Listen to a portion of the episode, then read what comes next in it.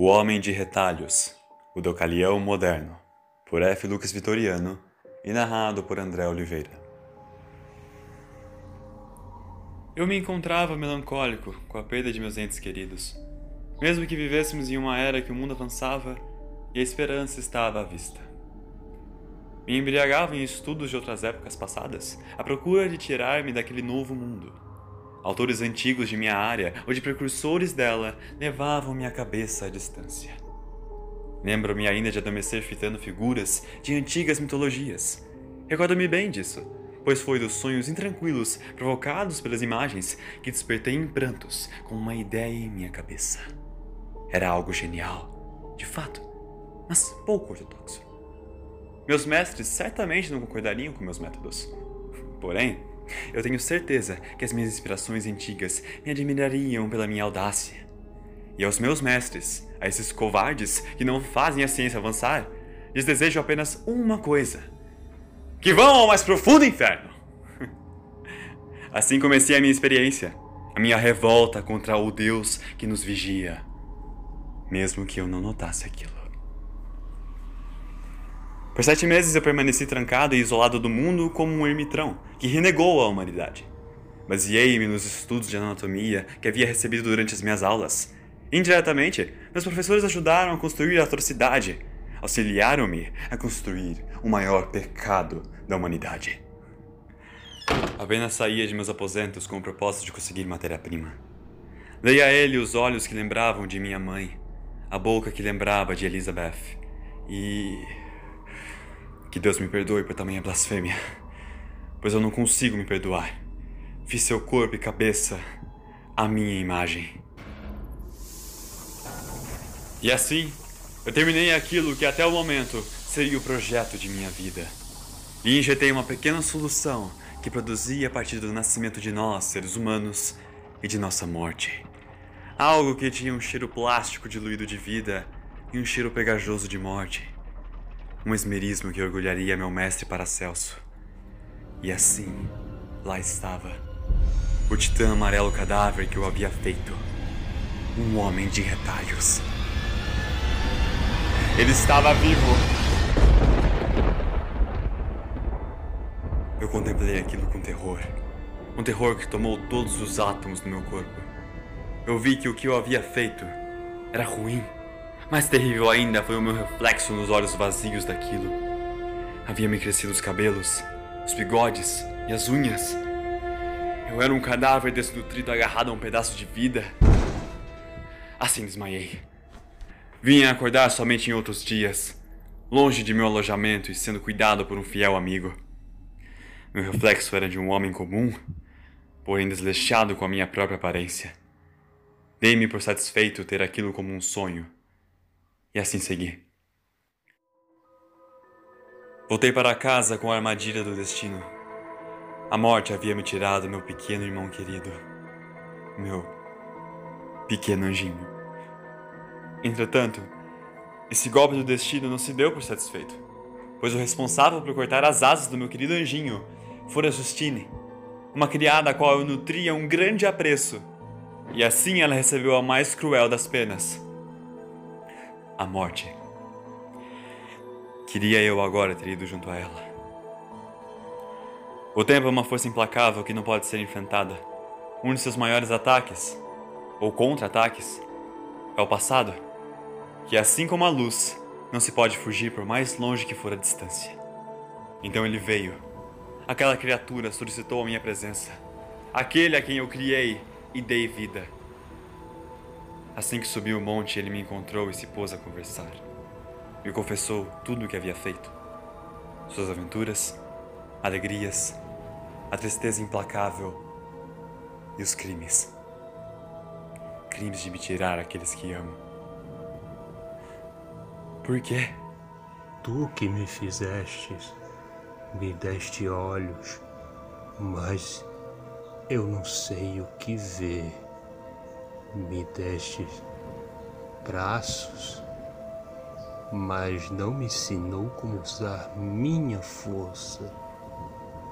Me destes uma mente, mas não me ensinou como usá-la. Me destes uma alma também? Ou esqueceu-se dessa preciosidade que todos gozam? Pela tua criação e pela tua irresponsabilidade, terceiros pagaram teu karma. É nossa culpa. O que quer de mim, vampiro que me suga? Quero o mínimo. Aquilo que todos gozam e eu não. Quero a única coisa que fará este mundo confortável e aceitável. Eu quero que todos almejam amor. Assim eu entendi o que aquilo que criei queria, e por um momento notei que ali naquela casca habitava uma alma. Pergunto-me se eu a construí usando os restos das almas, assim como fiz com os corpos, ou se Deus havia o presenteado com uma só para se divertir com o nosso pânico. Comecei a experiência número 2. Uma companheira para uma fera. Assim se foram os outros sete meses, longe de minha amada Elizabeth. Eu fantasiava aquela criatura que construí. Mas eu, eu logo me recompus. Eu não me rebaixaria àquilo. Assim, quando ela estava pronta, lhe dei vida pela força da natureza. Um raio partiu o céu, perfurando o peito daquela que havia criado. Ela se mexeu por três minutos. Recebi água e ela morreu. A, minha primeira experiência pôde ver aquilo e chorou. Chorou como se perdesse um ente querido. Eu não entendi o porquê daquela experiência não, não ter dado certo. Tudo estava ali. Tudo. E eu me dei por vencido. Eu me dei, sim, por vencido. Não, não pode. Não pode criar algo e não lhe dar um objetivo e lugar no mundo faça novamente. Prometeu-me, prometeu-me. Eu hei de acompanhá-lo por toda a tua noite de núpcias, se não garantir a minha. Como? Como posso dar vida? A natureza não suporta mais uma blasfêmia de minha parte. Então continue a tua primeira blasfêmia. Faça uma extensão dela a partir de mim. Vi o céu ser cortado ao meio pelos raios depois dessas palavras. Uma extensão de minha blasfêmia primária. Tirei de minha criação uma costela e dela comecei a realizar a minha segunda criação. Levou cerca de quatro meses. Fantasiei com aquela criatura e quando eu lhe fiz uma boca, ela começou a falar comigo e com a minha primeira criatura. Ensinei-lhe coisas como sentimentos, razão, pensamento, conhecimento. Tamanho foi o meu apego que não pude medir o perigo da união de duas criaturas. Seus primeiros passos foram trópegos, até cair nos braços de minha primeira criação. Aquilo encheu-me de um orgulho que me causava vergonha e repulsa. Darei a ti tudo que não tive. Lhe presentearei com meu mais profundo amor e começarei por lhe dar um nome. Tu te chamarás Pirra, e eu serei teu fiel parceiro.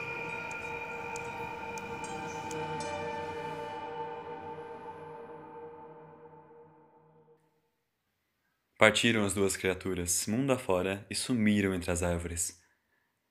O tempo passou e eu esqueci-me de tudo, seja pelo tempo ou por Misericórdia do meu cérebro.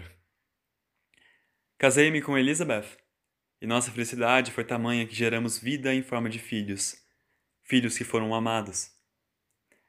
Já à beira de minha terceira idade, recebi uma carta anônima vinda da América do Sul. Abri sem cerimônia e tive medo. Muito medo.